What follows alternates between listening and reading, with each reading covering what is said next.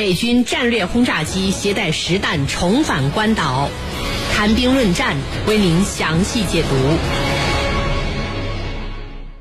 近日，美国方面主动公开曝光了刚刚重返关岛的 B-1B 战略轰炸机。和过去以展示飞机外观不同的是，这次美国公开了 B-1B 战略轰炸机打开弹舱的画面。通过画面，我们可以看到，这款战略轰炸机是带着实弹重返关岛进行部署的，而它所携带的则是 AGM-158 联合防区外空地导弹。这是目前世界上最先进的空射巡航导弹之一，具有精确打击和隐身突防能力，是美军战略轰炸机部队在应对地区冲突初始阶段的首选武器。美国这次为什么要让所有人都看到战略轰炸机是携带了这种实弹重返的关岛？我们和您一起来关注。袁教授。AGM 幺五八联合防区外空地导弹啊，为什么会成为美军战略轰炸机的标配？为什么这种导弹是在美军应对初始阶段冲突的一个首选武器，而不是其他的导弹？请您先来给军迷朋友们解读一下。好的，呃，美军的 AGM 幺五八联合防区外空地导弹啊，呃，它是专门为美军的战略轰炸机和重型战斗机研制的空射巡航导弹。呃，目前呢，已经完成了在 B-1B 战略轰炸机上的装备工作。美军的第一批 AGM-158，呃，是装备在 B-1B 上呢，呃，它的完成呢是在2019年完成的。那么按照计划呢，下一步美军还将把这种呃巡航导弹啊装备到美国海军的 F-A-18 舰载战斗机上。那么由于这是专门为战略轰炸机和重型战斗机设计的巡航导弹，所以呢。AGM 幺五八，它的弹体比较大，重量也比较重。那么它的弹长呢有四米多多，它的弹宽呢有五十多公分。那么翼展是二点七米，呃，弹体应该说是非常大的。而且呢，它的整个弹的重量要超过一吨。那么这样的庞然大弹啊，显然是不适合呃轻型战斗机挂载的。那么即便是呃有的轻型战斗机有这样的挂载能力，呃，也会因为啊。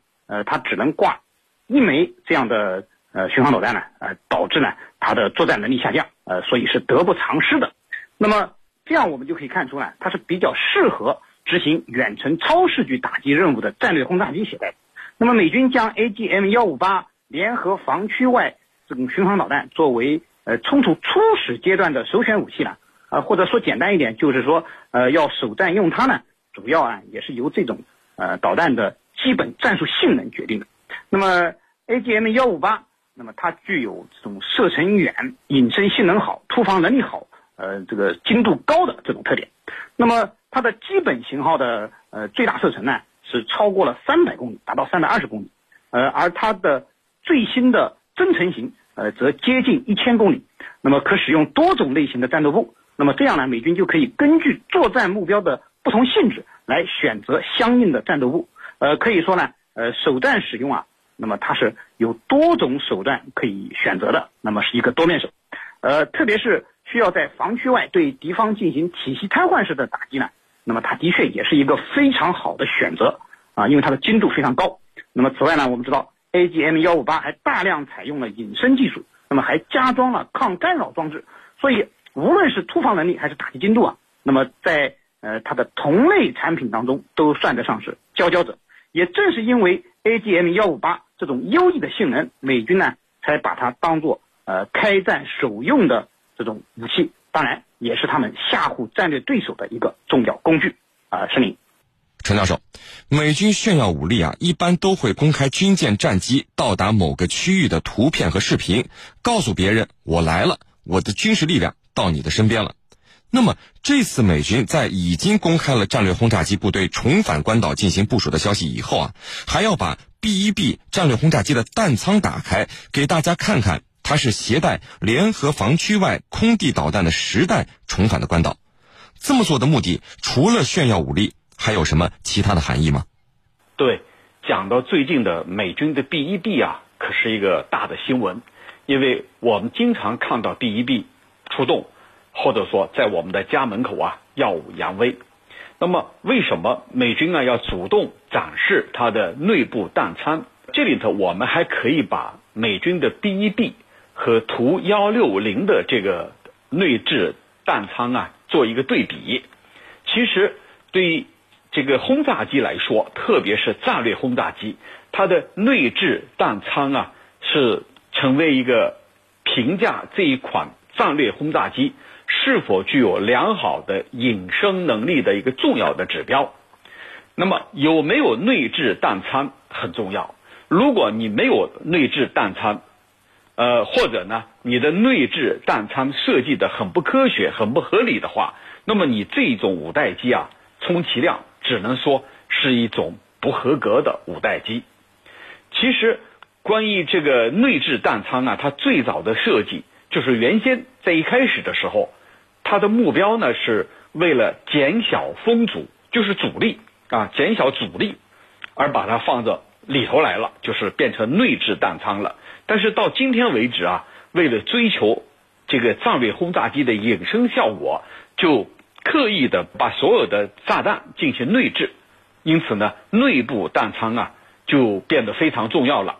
那么刚才我提到了图幺六零和美军的 B 一 B，它有一个对照，有一个对比。呃，图幺六零呢，它也是一个内置的弹仓，而美军的 B 一 B。当然也是内置的。那么它们从外形上来看大同小异，没有什么明显的区别。但是有一个很关键的因素是什么呢？就是 B-1B 它采用了三部纵列布置式的内部弹仓。这话什么意思？就是它里头的那个三部三个部分的弹仓是相互独立的，就是它是隔开的。而图幺六零。它达不到这个效果。那么，既然这个三个弹仓是相互独立的，它总共能装载多少个通用的涵弹呢？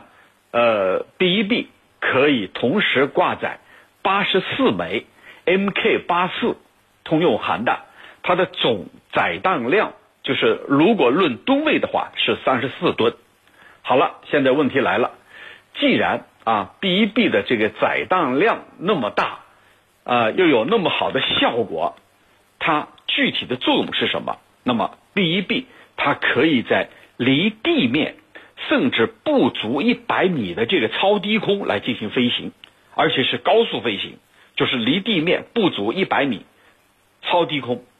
那么它可以同时把三个投弹舱打开，然后呢，在几秒钟的时间里头，那么它的优势就体现出来了。它可以，它是相互独立的，不需要等我投完这一个等下一个，以此类推，它同时打开，同时投弹，能够在短短的几秒钟里头，把它所挂载的所有的炸弹一股脑儿的全部倾泻完毕，然后高速逃离，这就是 B-1B 它的强大的功能。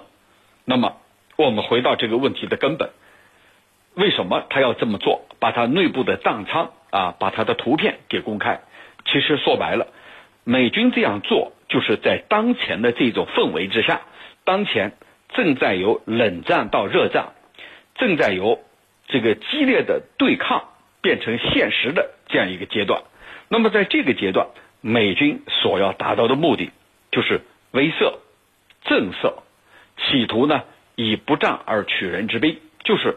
告诉对方，你看我有如此强大的军事打击能力，而且我的这种能力是独一无二的，比你俄罗斯的图幺六零还要厉害。那么你想想看，你敢不敢来挑衅我？或者面对我的挑衅，你应该怎么办？你应该作何选择？我相信这就是他要达到的目的，否则他不会啊如此去公开他的装弹仓。啊，内置弹仓，公开的意图就是威慑，就是震慑啊。同时呢，也告诉他的盟友们，我有如此强大的军事打击能力，我可以替你们撑腰啊，我可以为你们出头。这就是他要达到的两个方面的目的。主持人，袁教授。AJM 幺五八联合防区外空地导弹具备隐身突防能力，射程近一千公里，非常的先进，不是战斧那种慢悠悠的巡航导弹可以比的。既然美军拿这种导弹来威慑对手啊，那么这种导弹是不是就真的探测不到也防不住呢？对付携带这种导弹的战略轰炸机及发射出的这种隐身巡航导弹，目前有没有可行有效的办法呢？好的，呃，世界上啊，嗯，并没有可以穿透任何盾牌的利矛，同样也没有可以防住一切尖矛的这种尖盾。那么，这是我们所熟知的矛盾的故事。呃，所谓道高一尺，魔高一丈。呃，美国拥有 AGM 幺五八这样的攻坚利器，那么世界上受到其威胁的大国呢，就会开始研究防御它的反导武器系统。呃，只不过到目前为止啊，呃，并没有实战的例子。但是从理论上讲，AGM 幺五八还不属于呃现在就不可拦截的范畴。呃，目前呢，呃，除了中俄拥有超高音速的导弹，那么由于飞行速度太快。那么，受目前拦截技术发展的限制啊，的确还没有出现可以拦截它的反导武器之外，理论上讲，其他的导弹都是可以拦截的。因此啊，用反导系统来对 AGM 幺五八进行拦截，应该是对它进行有效防御的一个首选。呃，目前世界上几个大国都装备有远程的防空导弹，你比如说俄罗斯的 S 四百，理论上讲是具备拦截它的能力的。此外呢，呃，这些大国具有的。区域防空能力的神盾舰也可以前出至远海，对 AGM 幺五八实施有效拦截。呃，除了拦截之外呢，呃，还有一种防御手段，呃，也是防御 AGM 幺五八的有效方法，就是电子干扰。那么 AGM 幺五八，呃，它采用的是 GPS 导航，呃，那么在中段呢，呃，是这种制导模式，呃，因此只要对飞行期间的呃 AGM 幺五八进行 GPS 的信号干扰。那么就可以使其偏离航向，甚至不知所踪。呃，不过 AGM 幺五八，我们知道它加装了抗干扰模块，那么要对它实施有效的干扰，也并不是一件容易的事情。啊，当然呢，在信息技术日新月异的今天啊，呃，那么要干扰 AGM 幺五八，我想到的呃是李宁的这个产品广告的呃这个著名的一句话，叫 Everything is possible，一切皆有可能。那么至于说，探测 AGM 幺五八，当然，呃，也是有很大难度的。不过呢，呃，随着反隐身技术的发展啊，那么现在很多大国已经装备了性能非常优异的反隐身雷达。那么，包括 AGM 幺五八在内的隐身目标，被发现的概率已经大大增加。所以，呃，随着技术上差距的缩小甚至消失，美国想再凭几件先进武器就把战略对手吓唬住的年代啊，已经是一去不复返了。啊，是您。陈教授，最近美军不断出动战略轰炸机在西太平洋地区活动，有没有为其他军事准备和活动打掩护的可能性在里面？让人们把注意力集中在战略轰炸机上，可能会影响到大家对美国哪些可能行动或军事部署的注意呢？对此您怎么看？呃，的确，刚才我也讲到了，呃，B 一 B 成为一个大的新闻，就是因为最近啊，它不断的在出动，而且。运用到动态兵力运用这个新的战略里头，所谓动态兵力运用，我们讲的很多了，就是可以预知的战略，不可预知的行动，就是你的总体战略我是知道的，比如对我遏制，对我打压，这个战略我知道，但是具体的行动我不知道。那么在最近美军所动用的叫动态兵力运用这个战略过程当中，B 一 B 就扮演了。重要的角色，因为美军不时的从本土，从美国本土把 B 一 B 飞到这个西太地区，然后挑衅完再返回到关岛的安德森空军基地，或者返回本土。那么这一个来回三十几个小时，美军之所以这么做啊，给大家觉得，你看啊，B 一 B 成为一个主角，成为一个大的新闻，成为一个热点。那么会不会呃掩盖着，或者会不会隐藏着其他的军事行动？我觉得完全有可能。呃，我们还记得兵法上说叫“声东击西，出其不备啊，出其不意”。声东击西，所谓声东击西，那么这次美军大幅度的展示它的 B 一 B，好像给外界啊感觉到它的 B 一 B 正在大出风头。那么有没有可能？在其他方面再进行一场这个神不知鬼不觉的这个低烈度的军事冲突呢，我觉得最有可能的就是在委内瑞拉的外海。那么前不久曾经出现了雇佣兵企图登陆上岸，结果呢被委内瑞拉的军警啊一网打尽。那这个事情说明了什么？说明了他背后依然有比较复杂的势力。所谓雇佣兵，他一定是受人雇佣，谁雇佣他们的呢？也有可能是在小试牛刀，也有可能是在试探。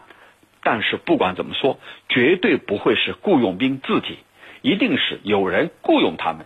来进行这样的行动，那么既然这是一次试探，那后面还有可能有其他的行动。而美国其实他已经做好了周密的部署和准备，比如说在这个法律层面已经指控委内瑞拉的总统马杜罗是和毒品走私有关联的，就是在法律上已经给他定罪了。那下一步就是采取行动了嘛？同时在军事上，他也。这个拉拢了一些国家啊，有的说是二十来个国家，封锁了委内瑞拉的外海，就是不让他跟外界有任何联系，企图以这种极限施压来迫使委内瑞拉内部崩溃、内部瓦解。那么再一个就是他扶持了反对派领袖瓜伊多，就是一旦推翻马杜罗，那现成的啊就可以成立一个反对派政府。美国的做法就是在这个地区。正在磨刀霍霍，会不会把准备变成行动呢？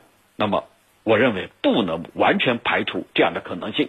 那么，再一个呢，就是在这个伊朗这边，伊朗这边呢，最近呢，这个有些微妙的变化，比如说美伊双方同意互换俘虏，那么还有剩下是在哪儿呢？那就是台海、南海，这是美军 B 一 B 高调出现的地方。